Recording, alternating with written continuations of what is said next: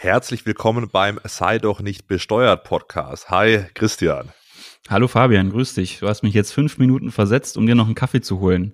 Äh, ja, das ist halt die, die Sucht, die aus mir spricht. Ich bin natürlich, muss ich gestehen, habe natürlich eine überragende Büroimmobilie über einem Café, über dem Philly Café. Liebe Grüße an Philippos, den Inhaber, der hier den besten Espresso der Stadt auch macht. Ja, das ist ganz, ganz interessant. Da habe ich mich hier nochmal schnell runter, bin schnell runtergehuscht und habe mir mhm. dann noch einen, einen Kaffee geholt. Ja, war auch nicht der Einzige, der da in der, in der Schlange stand. Der unser ehemaliger Fußball-Bundestrainer Jogi Löw ist auch gerade unten. Und Echt? der war, der, der, der weiß auch, wo es gut ist, ja. Kann okay. ich, also da, da haben wir, haben wir den gleichen, gleiche Kaffeepassion wahrscheinlich, ja. Hast du denn gleich gegrüßt oder hm. seid ihr euch nur äh, nee. ihr die äh, in derselben Schlange nee, gestanden? Äh, nee, nee, nee, ich muss, ich muss ja dann schnell zu dir hoch, ja. Christian, ja. Hast, ich, du ich, hast du den Bundestrainer für mich jetzt versetzt? ja, eben, eben. Ich will da keine, ich will da keine Beschwerden hören, ja. Naja, da bin ich, bin ich allerdings dann doch zufrieden, dass du dich da so entschieden hast. Aber das soll heute nicht das Thema sein. Heute wollen wir uns mal mit der Frage beschäftigen, ob es sich aus steuerlichen Gründen lohnt, zu heiraten, ja, vor oh, allem ja. Äh, gegen Jahresende. Wann ist eigentlich dein Hochzeitstag, Christian? Ja, also mein Hochzeitstag ist am 4.12. Und das war jetzt nicht abgesprochen, ja? okay, da kommen wir, also für die, die es noch nicht wissen, warum ich lache, da kommen wir wahrscheinlich im Podcast drauf. Okay. Ah, das ist ja richtig, also interessant, ja. Das war jetzt, das war jetzt nicht abgesprochen oder so. also ich muss natürlich vorweg schicken, ich habe natürlich aus außersteuerlichen Gründen geheiratet, ja. Also Wir alle, die im Dezember heiraten, Augenzwinker, ja. Also Allerdings bei der, der Wahl des auch Termins ein schön, schöner Monat ist, ja, man kennt's ja. Ah, es ist warm draußen. man kann in luftiger Kleidung da rumlaufen. Gerade in, in Halle ist da richtig tolles Wetter im Dezember. Ja, klar, ja, es war schon, es war schon kalt aber der Gedanke an die Steuererstattung hat, hat dann oh, wenn das, wenn das Madeleine hört, die liebe äh, Grüße gehen raus. Ja, ja. ja. Oh, Nein, also natürlich, die Entscheidung fiel, fiel, fiel natürlich, die, fiel schon im November. Nichts mit Steuern zu tun.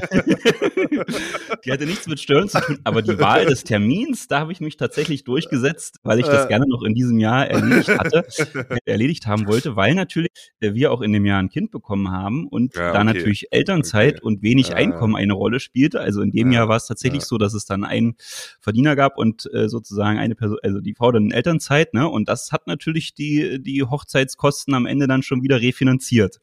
Ja. Hm, also äh, letztendlich eine Hochzeit kann sich aus steuerlichen Gründen lohnen, äh, lohnen sozusagen. Das wäre jetzt mal die These, oder?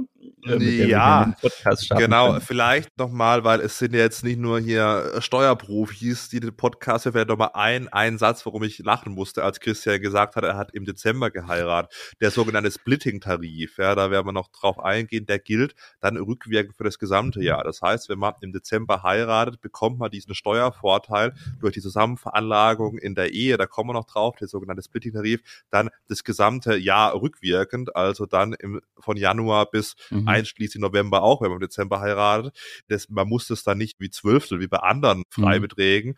Aber vielleicht gehen wir mal da mal rein. Mhm. Für wen macht es denn Sinn überhaupt, aus. Also vielleicht nochmal ein großer, ein großer Disclaimer, ein großer Disclaimer vielleicht vorab. Man sollte nicht aus nicht nur aus steuerlichen Gründen heiraten, ja. sondern weil man sich liebt. Das war als großer ja, ganz äh, genau wirklich als großer Disclaimer vorab. Aber jetzt gehen wir mal auf den Splitting-Tarif ein, ja. bei unterschiedlich hohen Einkommen, weil es kann sich schon lohnen, aus steuerlichen Gründen zu heiraten. Ja, also muss man schon sagen, das ist jetzt kein, kein großes äh, Geheimnis.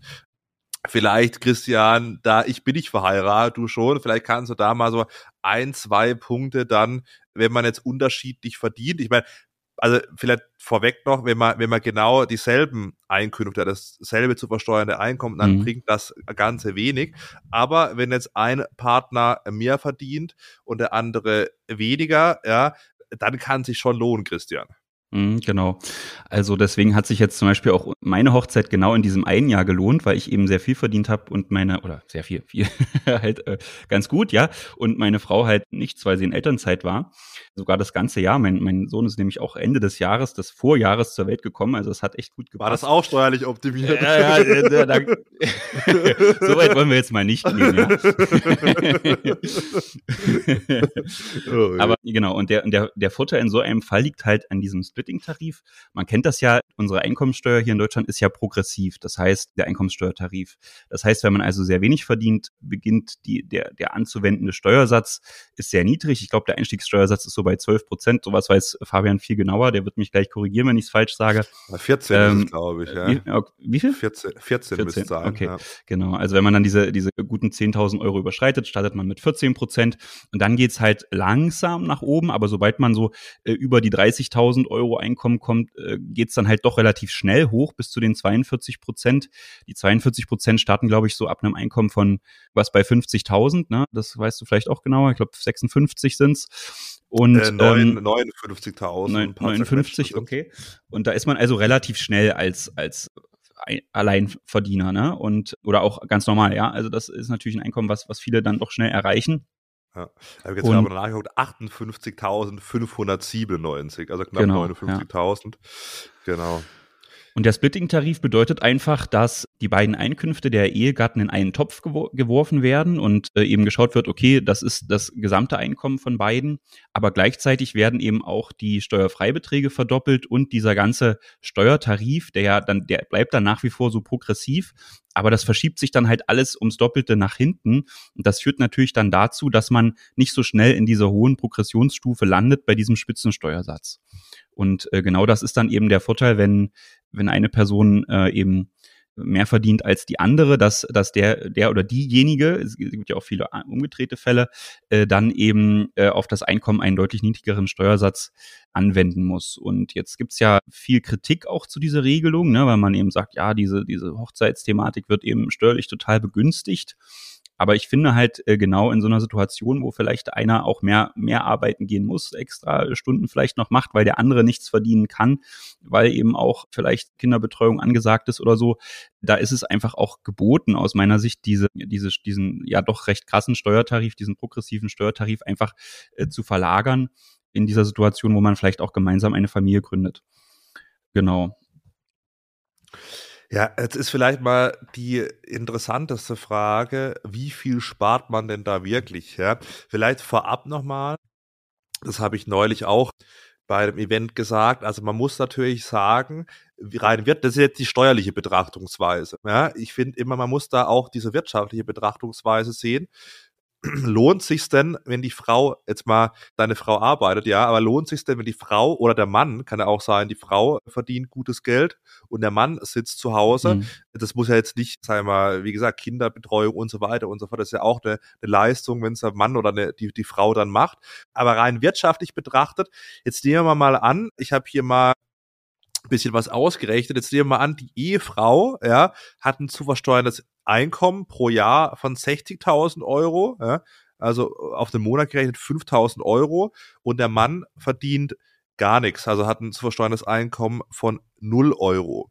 Dann hat man eine Steuerersparnis von 6.288 Euro, ja, hm. und 86 Cent, wenn man es ganz genau nimmt pro Jahr. Also knapp 6.300 Euro pro Jahr. Aber jetzt muss man, und das ist ja eher schon ein Extrembeispiel, also da verdient die Frau sehr gut, der Mann verdient gar nichts. So, aber jetzt ist eben die Frage, kostet der Mann, ja, die Frau in dem Beispiel weniger als 6.288 Euro? Weil es bedeutet ja schon, dass die Ehefrau dann den Ehemann da durchfüttern muss, jetzt mal äh, mhm. flapsig gesagt. Und da ist natürlich schon so, ja, wenn ich jetzt das mal durch zwölf teile, ja, da bin ich bei bei gut 500 Euro dann im Monat mhm. und mit gut 500 Euro, ja, kann ich, also in Halle vielleicht schon eher wie in Freiburg, aber kann ich halt meinen Lebensunterhalt nicht äh, bestreiten.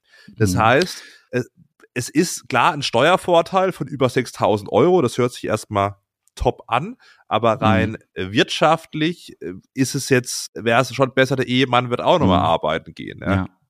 Ja, und wenn das jetzt so ist, diese Konstellation, dass einer arbeitet und der und die, und die andere nicht oder umgedreht, ja, dann gibt's ja dann auch keinen Anspruch auf Sozialleistung, wenn man äh, verheiratet ist zum Beispiel. Ja, dann, das ist ja auch das Thema, was dann wegfällt, dass eben wirklich diese Unterhaltsverpflichtung, dass der auch wirklich nachgekommen werden muss, weil es eben ansonsten keine, äh, keine, keine staatlichen Zuschüsse gibt, was vielleicht anders wäre, wenn man jetzt Single wäre. Ne? Also äh, auch aus diesem Aspekt ist dieser Splitting-Tarif, denke ich, ganz sinnvoll. Ja. Ja, also Genau. Also da muss man, muss man immer schauen. Macht Sinn, ja, oder, oder macht es keinen Sinn? Ja, klar, je mehr der eine verdient und je mehr der, der andere nicht verdient, sage ich mal, ja, desto größer ist dann dieser, dieser Splitting-Tarif. Jetzt mhm. machen wir vielleicht mal, ich habe hier gerade den, den Rechner offen. Jetzt machen wir doch mal 2022. Jetzt, dass die Ehefrau 30.000 Euro pro Jahr versteuern muss und der Ehemann 20.000 Euro pro Jahr. Da ist dieser Steuer, die Steuerersparnis nur noch pro Jahr wohlgemerkt bei 108 mhm. Euro. So, das ist ja übrigens ist, zum Beispiel bei uns so dieses Jahr jetzt, wenn wo meine Frau wieder arbeitet, da passt das Beispiel ja ganz gut. Genau, das, das heißt, hier habe ich 100 Euro etwa pro Jahr an Steuerersparnis. Und wenn man jetzt das mal gegen die Hochzeitskosten rechnet, ja, die man hatte, ja, ist es halt, also, also nur rein aus steuerlichen Gründen heiraten, das lohnt sich meist nicht. Ich glaube, dieses Zwischenfazit kann man schon mal, kann man schon mal festhalten. Ja, ich hatte auch tatsächlich mal eine Anfrage, das war eigentlich ganz witzig. Da rief am späten Nachmittag noch ein Mandant an und wollte unbedingt mit mir reden. Und dann sprach ich mit ihm und er sagte, ja, also um Gottes Willen, er, er heiratet morgen, ob das denn überhaupt aus steuerlichen Gründen vielleicht auch Nachteile haben könnte. Mhm, ja, ich weiß ja. jetzt gar nicht, ob er von mir dann hören wollte, dass es welche gibt, damit er noch einen Grund hat, das vielleicht doch nicht zu machen. Aber äh, die gibt's eigentlich nicht, ja. Also das kann man eigentlich auch sagen, dass, also zumindest aus steuerlichen Gesichtspunkten, ja, wir kommen ja nachher vielleicht auch noch auf die Scheidung, aber aus steuerlichen Gesichtspunkten gibt's keine Gründe, die, die jetzt vielleicht dafür sprechen, nicht zu heiraten. Äh, weil man kann ja auch immer zum Beispiel die Einzelveranlagung wählen. Ne? Man kann auch sagen, äh, selbst wenn es mal, es gibt so Situationen, da kommen wir auch gleich noch hin, dass es, dass es manchmal besser sein kann, nicht zusammen veranlagt zu sein, aber dann hat man immer das Wahlrecht äh, zu sagen, nee, in diesem Jahr möchte ich mich nicht zusammen veranlagen lassen, jetzt machen, machen wir mal die Einzelveranlagung und jeder soll steuerlich so behandelt werden, wie er selbst möchte. Ja. Fabian, ich möchte, ja, ja oder nee, mach hau raus, erstmal deinen nee, Punkt, nee, ja. Ich möchte noch mal ganz kurz das Thema, was natürlich mit der Ehe sofort gefragt wird, was ich auch äh, immer ganz oft dann auf dem Tisch habe. Jetzt habe ich geheiratet, um Gottes Willen, wir müssen ganz schnell die Steuerklassen wechseln. Das ist ja, das, das äh, also wenn ich für jedes Mal, wo mir irgendjemand einen Kommentar oder eine Nachricht zu den Steuerklassen geschrieben hat, ein Euro bekommen bekommen hätte, wäre ich wahrscheinlich fast schon Millionär und so oder das ist nicht mal übertrieben, ja. Also das, das ist ein riesiger Punkt. Da beschäftigt, also die Leute beschäftigen sich also natürlich nicht unsere tollen Podcast-Hörer. Vielen Dank natürlich auch für den Support, ja, für die Bewertung und so weiter und so fort. Freut uns natürlich.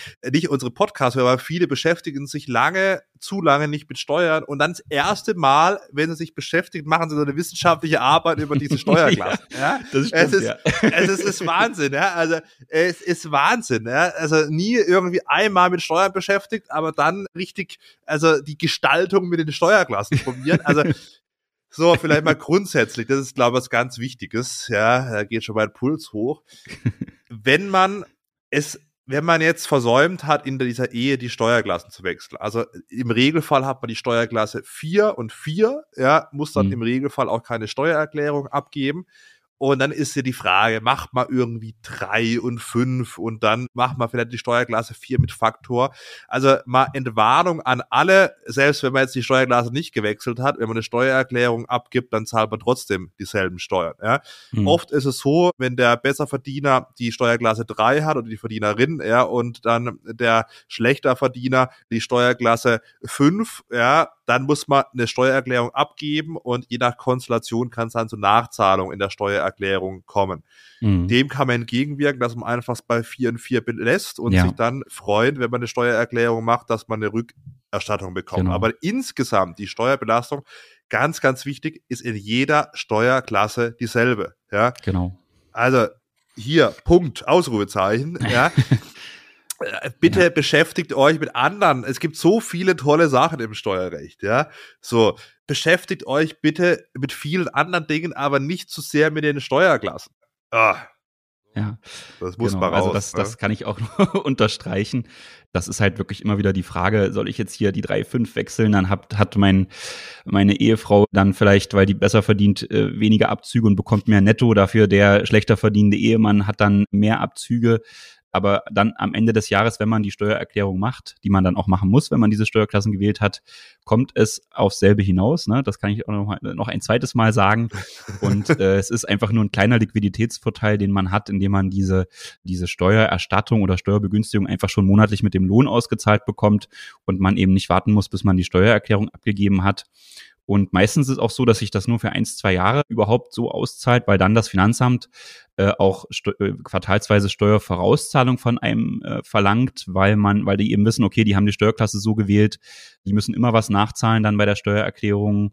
Hm, das will ich jetzt schon mal in, in, in quartalsweisen Vorauszahlungen haben, sodass dieser Liquiditätsvorteil dann auch relativ schnell wegfällt insofern, ja, genau, da, da pflichte ich dir bei, dass das ist wirklich kein Thema, mit dem man sich so intensiv beschäftigen muss. Aber vielleicht, um das Elterngeld zu optimieren, das sollte man vielleicht schon noch nennen. Ja, äh, da ja. kann es dann schon Sinn machen, ne? Genau, also bei Entgeltersatzleistungen, wie beispielsweise Arbeitslosengeld oder Elterngeld, also auf Sachen, die sich wirklich aus Nettoeinkommen berechnen, da kann schon Sinn machen, aber dann eher andersrum. Also es kann jetzt beispielsweise, nehmen wir mal dein Beispiel, Christian, es kann beispielsweise Sinn machen, dass die Frau, die dann länger in Elternzeit geht, mehr Elterngeld bekommt, dann aber vielleicht weniger verdient erstmal, trotzdem vor der Geburt des Kindes in die Steuerklasse 3 wechselt, dass sie dann mehr Nettoeinkommen hat, weil sich eben dieses Elterngeld auf das Nettoeinkommen berechnet. Das heißt, man wählt unterjährig erstmal eigentlich die schlechteren Anführungszeiten, haben wir mhm. gerade äh, gesprochen, dass es keine schlechtere Steuerklasse gibt, aber zumindest mhm. bei der, wo jetzt erstmal weniger ausgezahlt wird, aber man macht es dann so, dass halt derjenige dann Eltern Geld bekommen soll nach der Geburt des Kindes, vor der Geburt des Kindes eben mehr ausgezahlt bekommt, mehr Nettogehalt mhm. hat. Und da kann schon Sinn, da kann es dann schon Sinn machen, sich über die Steuerklassen Gedanken zu machen. Ja. Mhm. Und da muss man, glaube ich, auch, sobald man erfahren hat, dass Nachwuchs im An äh, sozusagen Am besten schon davor, ist, ja. ja, weil, weil ich glaube, das ist, äh, geht nur sieben Monate vor der Geburt. Ich ja. glaube, das weißt du genau, ne? Also sieben Monate ja. genau. Das heißt also, wenn man dann äh, sozusagen Bescheid weiß, jetzt ist es soweit, das hat geklappt, gehabt, dann eigentlich sofort die Steuerklasse wechseln, um das Elterngeld zu optimieren, weil da habe ich auch wirklich viele Fälle gehabt, wo es dann äh, zu spät war, weil diese sieben Monate schon rum waren bis zum Geburtstermin dann, dann bringt das nichts mehr. Ne? Es muss wirklich eine gewisse Vorlaufzeit haben. Damit will man natürlich die solche Gestaltungsmöglichkeiten ähm, auch so ein bisschen eindämmen. Aber wenn man das halt äh, rechtzeitig macht, kann man das äh, Thema noch mitnehmen, diese, diese er Erhöhung des Elterngeldes. Ja, vielleicht noch ein Satz zum, zum Elterngeld. Also da auch nicht gleich alles ausgeben, weil das Elterngeld erhöht auch den Steuersatz über den sogenannten Progressionsvorbehalt. Da ist es dann so, dass es dazu führen kann, dass man einen Teil vom Elterngeld wieder zurückzahlen muss. Jetzt nehmen wir an, man bekommt irgendwie 12.000 Euro Elterngeld, ähm, dann kann es sein, dass man so 1.500 Euro wieder zurückzahlen muss, mhm. ja, weil es eben den Steuersatz erhöht. Ähm, das wäre auch eine ganz, ganz wichtige Info. Das schockt dann auch manchmal einige, mhm. wenn dann irgendwie der Steuerbescheid kommt und dann irgendwie eine Rückzahlung von 1500 Euro draufsteht und da fragt man sich, woher die kommt. Also mhm. das Elterngeld ist steuerfrei, aber erhöht den Steuersatz. Das ist halt auch ja gut, jetzt keine Eigenheit vom deutschen Steuerrecht, aber das wissen viele nicht. Das mhm. heißt, da ein bisschen was zurücklegen. Ist natürlich für viele schwer, verstehe ich auch, aber das sollte man wissen, bevor dann mhm. irgendwie der unerwartete Hammer kommt. Ja, Genau. Hast du noch was zum Thema, also ich würde dann nämlich mal zur Einzelveranlagung kommen. Gibt es aus deiner Sicht noch irgendwas, was man erwähnen muss zur Zusammenveranlagung von, von Eheleuten? Mm, ja, vielleicht so die, die doppelten Freibeträge, ja, auch mhm. bei den Kapitaleinkünften. Das ist, denke ich, auch ganz interessant. Man kennt ja diesen Sparerpauschbetrag von 801 Euro. Äh, wenn man dann verheiratet ist oder in einer eingetragener Lebenspartnerschaft ist, dann sind es 1602 Euro. Äh, soll jetzt steigen, ja, zum 1.1. ist im Entwurf des Jahressteuergesetzes ist drin auf, auf 1000 beziehungsweise dann, wenn man verheiratet ist, 2000 Euro. Das ist dann schon ganz interessant auch bei der Zusammenveranlagung. Aber lass uns gerne mal zur Einzelveranlagung kommen. Das kann auch Sinn machen. Wir hatten es gerade schon mal angesprochen bei steuerfreien Einkünften, die aber trotzdem dem mhm. Progressionsvorbehalt mhm. unterliegen. Wie jetzt großes Thema war jetzt 2020 und 2021. Ich hoffe, es kommt jetzt mhm. nicht wieder so groß hoch jetzt durch diese neuen Krisen, aber ein großes Thema während der Corona-Pandemie war das Kurzarbeitergeld. Da kann es dann schon Sinn machen, sich trotz der Ehe für der einzelne, also für einzelne Veranlagungen zu entscheiden. Sprich, einfach gesagt, jeder macht seine eigene Steuererklärung. Das kann man genau. jederzeit machen. Da kann es schon Sinn machen, man macht eine Einzelveranlagung, Christian. Also das sollte man auf jeden Fall, wenn man Kurzarbeitergeld zum Beispiel bekommen hat und jetzt dann seine Steuererklärung 21 oder dann vielleicht auch 22 noch macht, beachten, dass, dass man das auf jeden Fall mal durchspielt und, und vom Programm ausrechnen lässt, wie viel Steuerbelastung gäbe es bei der Einzelveranlagung, weil das kann dann schon einige hundert Euro ausmachen im Jahr, wenn man das, wenn man die Einzelveranlagung freiwillig wählt und dann eben den mit einem, mit dem Kurzarbeitergeld für sich lässt und, und der andere Ehepartner muss dann eben auch nur sein Einkommen für sich besteuern, aber hat nicht den höheren Steuersatz, der entstehen würde, wenn er auch noch das Kurzarbeitergeld mit in seiner Veranlagung drin hätte. Das, ja, also kann sich in einigen Fällen wirklich lohnen. Ja. Genauso, wenn man, wenn man außerordentliche Einkünfte mhm. hat, ja, also was weiß ich, wenn man eine Abfindung Unternehmen verkauft hat ja, oder Abfindung, genau, ja, genau. ja.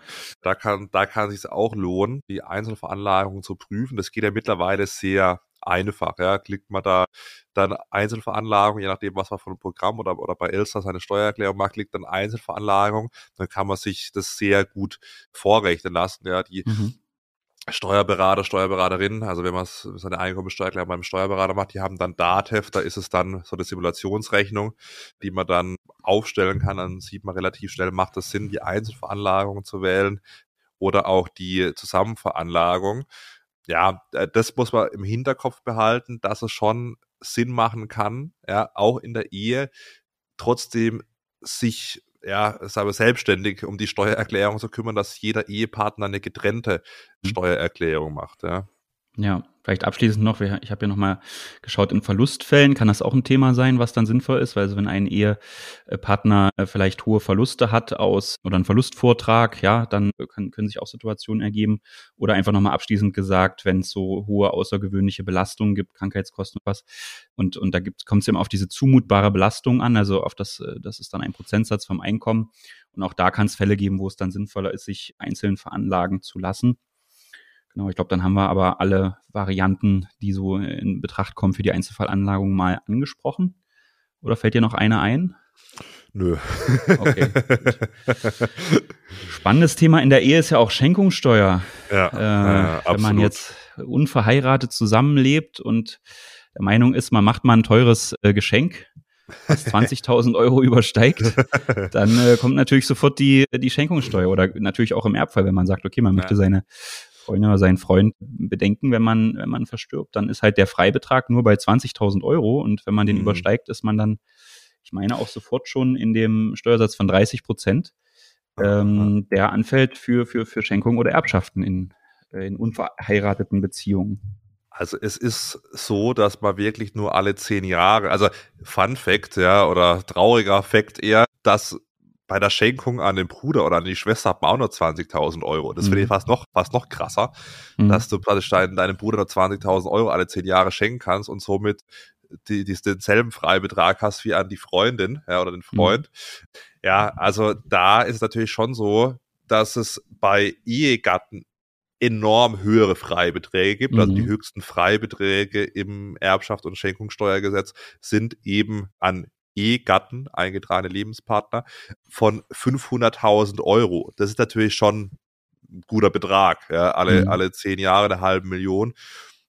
Da lohnt sich vor allem, wenn halt dann Immobilien ja, im, im Spiel sind. Ja. Da gibt's ja so ein paar Gestaltungen auch, Christian. Ja. Na, ich habe dann natürlich meiner Frau gleich erklärt, was die Ehegattenschaukel ist. Erklärst äh, du uns mal. Ja.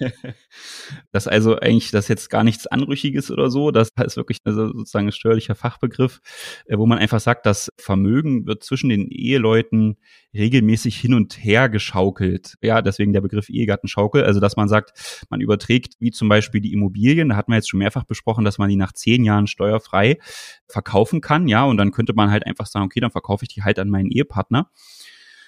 Und der äh, muss darauf keine Grunderwerbsteuer zahlen und kann aber dann, weil er sie ja gekauft hat, die Immobilie wieder mit viel höheren Abschreibungen äh, die Immobilie zukünftig vermieten. Und das macht natürlich aus äh, ertragsteuerlicher Sicht kann das sehr viel Sinn machen, so ein Konstrukt zu wählen. Und ja, also wird in der Gestaltung tatsächlich auch häufiger eingesetzt. Und das äh, muss man natürlich da sind jetzt die sind jetzt die die frei die die Schenkungssteuerfreibeträge gar nicht mal so das Thema, weil ich jetzt gerade von äh, Verkaufen sprach. Aber man kann das natürlich auch äh, überlegen, in, im Schenkungswege dann äh, durchzuführen, die Immobilien hin und her zu schenken. Ja, also das wäre natürlich auch denkbar. Hm. Ja, ein anderer, was mir auch noch gerade einfällt, ist die Güterstandsschaukel. Mhm. Also wenn man praktisch den, also gesetzlich hat man ja zunächst den, den, die Zugewinngemeinschaft, also außer man regelt was anderes und wenn man dann notariell, muss man allerdings beim Notar machen, heißt nochmal noch mal Kosten, aber wenn man dann die, die Zugewinngemeinschaft beim Notar dann aufhebt, in eine Gütertrennung umwandelt, dann ist eben dieser Zugewinn steuerfrei, also man dann schaukelt man praktisch auch, aber dann praktisch hin und her zwischen der der Zugewinngemeinschaft und der Gütertrennung, ja, das kann dann auch steuerlich Sinn machen, sich darüber mal Gedanken zu machen. Aber wie gesagt, muss man muss man notariell auch machen, das heißt, da fallen dann auch wieder wieder Kosten an. Mhm. Genau. genau. Ja, soll, soll man mal auf ein nicht so äh, schönes Thema kommen? Ich hoffe, Christian, bei dir ist es noch nicht im Gespräch. Ja, definitiv nicht, nein. aber, aber zur Scheidung, ja, ja, da, da gibt's ja dann auch, also so eine Scheidung soll teuer sein, ne? Ja, ja, oh, ja, ja, ja, da kann, kann mein Vater da was berichten, der können wir auch mal zu dem Podcast einladen. oh, ja, also der Scheidung, vor allem in der angesprochenen Zugewinngemeinschaft, das ist vielleicht auch nochmal, ist ja zwar kein richtiges mhm. Steuerthema, aber das muss, dem muss man sich natürlich schon bewusst sein, wenn man mhm. jetzt in der normalen Zugewinngemeinschaft, das ist die Standardform, äh, Heirat, da nichts irgendwie mit Gütertrennung oder mhm. einem Ehevertrag oder sowas regelt, da wird ja. halt am Ende der Ehe geguckt, was war der Zugewinn in der Ehe mhm. und dann wird halt halt dann 50-50 genommen und das hat mein Vater schon in diversen Gerichtsurteilen. Und da ist auch egal, wer, wer ist denn schuld. Also die, die moralische Komponente der Scheidung macht da gar nichts. Ja, das interessiert die Gerichte null, wer jetzt da irgendwie die moralische Schuld hat. Wenn halt der Güterstand der, der Zugewinngemeinschaft gewählt wurde, dann wird da das abgerechnet. Ich will jetzt nicht so sehr in die, in die familiären Erfahrungen von meiner Mutter und meinem Vater reingehen. Aber ja, es ist natürlich schon so, Scheidungen kosten Geld. Jetzt nicht nur der Zugewinngemeinschaft, sondern auch äh, Scheidungskosten, ihr habt Gerichtsverfahren. Mhm angestellt. Und das war lang gar nicht mal so klar, kann man jetzt diese Scheidungskosten als, als außergewöhnliche Belastungen absetzen oder nicht. Also als meine Eltern sich geschieden haben, war das noch gar nicht so ganz klar. Ja, es war dann 2011. Und jetzt hat 2017 allerdings der Bundesfinanzhof gesagt, ja, also Scheidungskosten sind keine außergewöhnlichen Belastungen. Es gibt, es gibt äh, so, eine kleine. Ja, es kommt, ich weiß gar nicht, was die ja, Begründung war, ja. Kennst du die? Äh, ja, ja, die Begründung war tatsächlich, ja, dass es halt nicht zu einer existenziellen äh, Bedrohung kommt. Falls es das mhm. doch kommen sollte, kann es trotzdem sein, aber in absoluten Ausnahmefällen, dass mhm. es dann als außergewöhnliche Belastung absetzbar mhm. ist. Aber im großen Regelfall sind Scheidungskosten keine außergewöhnlichen äh, Belastung und irgendwann 2017 wurde es vom Bundesfinanzhof dann nochmal final, würde ich jetzt mal sagen, da wird sich wahrscheinlich im nächsten Jahr nichts mehr dran ändern, festgestellt. Also da, äh, leider muss man sagen, ich habe jetzt da keine Statistiken rausgesucht, aber ich habe mal gehört, ich weiß aber, da müsste man nochmal den, den, den Faktencheck machen. Ich habe mal gehört, dass 50 Prozent innerhalb irgendwie von, von sieben Jahren wieder geschieden sind an den Ehen aktuell. Ich weiß jetzt nicht, ob die Zahl äh, stimmt, müssen wir nochmal nachprüfen. Mhm. Aber äh, wahrscheinlich hat dann der Bundesfinanzhof, es kommt so oft vor, also da sagen wir ja. nee. ja. Scheidungskosten können nicht als außergewöhnliche Belastung abgesetzt mhm. werden. Okay, aber zu dem Güterstand wollte ich kurz noch was sagen. Du hast ja dieses Beispiel gemacht mit dem, mit dem Zugewinn. Das ist ja so der Standardfall, wenn man also nichts regelt und da ist es ja eben so, dass man äh, dann sagt, das Vermögen, was man gemeinsam in der Ehe aufbaut, also jeder für sich, wird dann in ein, man schaut sich an, wie viel bringt jeder in die Ehe mit und dann schaut man, wenn die geschieden wird, die Ehe, wie viel ist dann noch da? Und die Differenz wird dann einfach durch zwei geteilt und jeder muss dann, also der, der Reichere muss dann den Ärmeren ausgleichen. Und man kann das natürlich vermeiden durch eine Gütertrennung zum Beispiel. Und das ist ja immer so eine Verhandlungssache, wo man sagt, okay, wie, wie, wie, kriege ich das jetzt vor der Ehe noch argumentiert, dass man vielleicht in diesen anderen Güterstand will. Und ich, ich kenne das so ein bisschen in manchen Gesellschaftsverträgen, wenn man jetzt mit, mit anderen ein, ein Unternehmen gründet, steht dann drin, also kann man auch reinschreiben, dass sich die Gesellschafter verpflichten, mit den Ehepartnern eine Regelung zu treffen, dass man eben den Güterstand trennt, weil das kann natürlich wirklich auch hart sein, wenn man jetzt vielleicht zu, zu 30 oder drei, zu, ne, drei Personen gründen eine GmbH, die wird dann mega erfolgreich.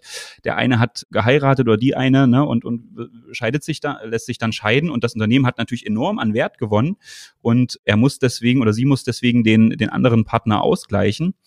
Und das würde natürlich dazu führen, dass diese Gesellschaftsanteile verkauft werden müssen, um irgendwie an das Geld zu kommen, um den Ehepartner dann äh, eben die Ausgleichszahlung zu leisten oder er müsste mit in die Gesellschaft eintreten oder wie auch immer. Äh, und das ist natürlich echt auch schädlich für so ein Unternehmen, wenn man ja eben durch das gute Zusammenwirken der jeweiligen Person so erfolgreich geworden ist und so einen äh, guten Unternehmenswert geschaffen hat. Und dann kommt so eine Scheidung und das Ganze wird dadurch dann äh, zerstört.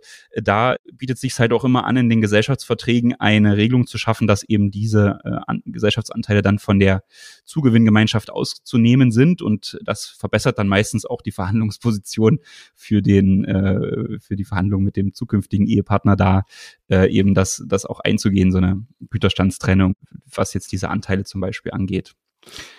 Absolut. Vielleicht kommen wir nochmal auf das Thema Zusammenveranlagung.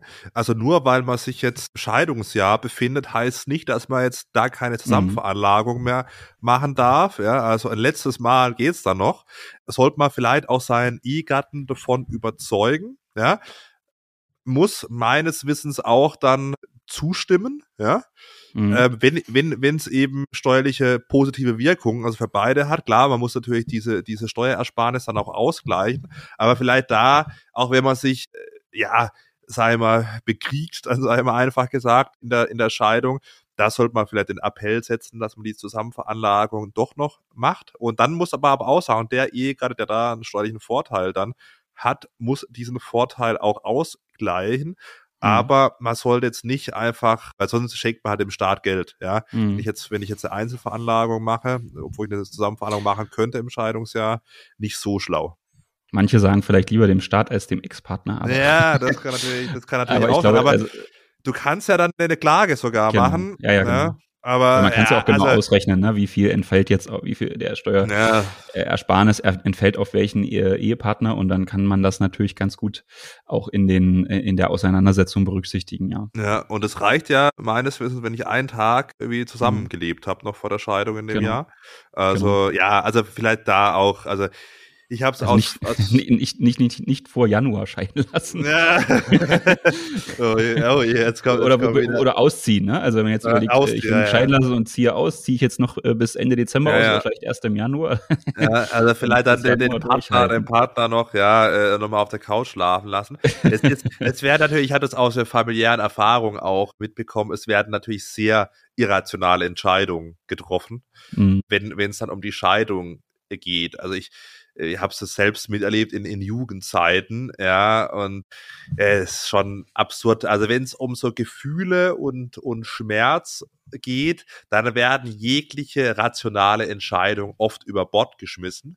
Ja, mhm auch äh, zum Teil wirklich rationale Entscheidungen, die, die das eigene Wohl betreffen, werden da über Bord geschmissen. Hauptsache, ich wirke dem anderen noch eins rein. Ja, ob es mir dann selber noch schadet, egal. Also da kann ich noch mal an alle mal vielleicht auch einen Appell setzen. Ich habe das selber miterlebt in, in Jugendzeiten, da wirkliche Rechtsstreitigkeiten und auch verbale Streitigkeiten. Also man sollte vor allem, wenn Kinder im Spiel sind, schauen, dass man sich da ja vielleicht nicht mit irgendwelchen Anwälten und, und selbst bekriegt, sondern dass man schaut, dass man das human auch mhm. wenn vor allem Kinder im Spiel sind, äh, regelt und vielleicht mal einen Schritt zurück macht und sich überlegt, vielleicht wäre es sogar sinnvoll für mich, jetzt in dem Beispiel die Zusammenveranlagung im Scheidungsjahr noch mhm. machen zu lassen.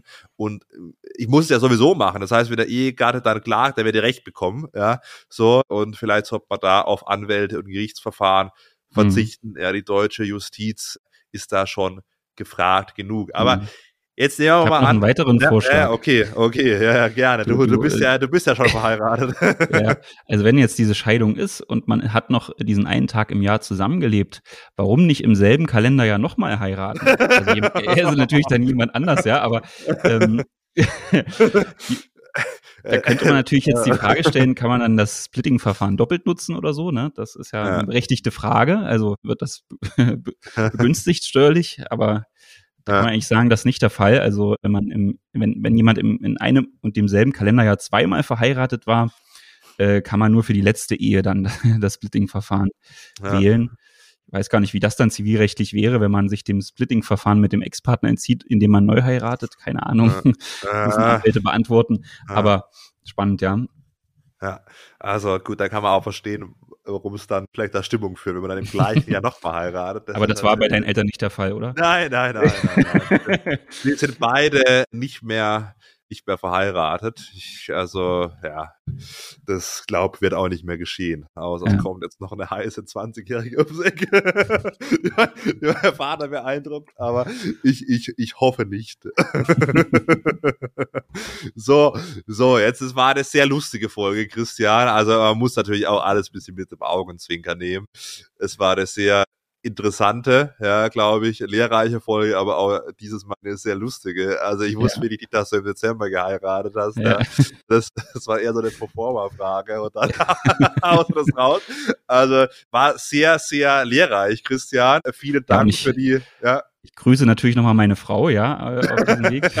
Viele Grüße, Martin, ja. Ja, und, äh, nicht alles ernst nehmen, ja. lass, lass, ihn wieder rein, wenn er aus dem Büro nach Hause kommt. Alles klar. Äh, wunderbar. Christian, hat mich gefreut. Liebe Grüße aus Freiburg nach Halle. Ja, ja, viele Grüße zurück. Bis bald. Ciao, ciao. Ciao, ciao.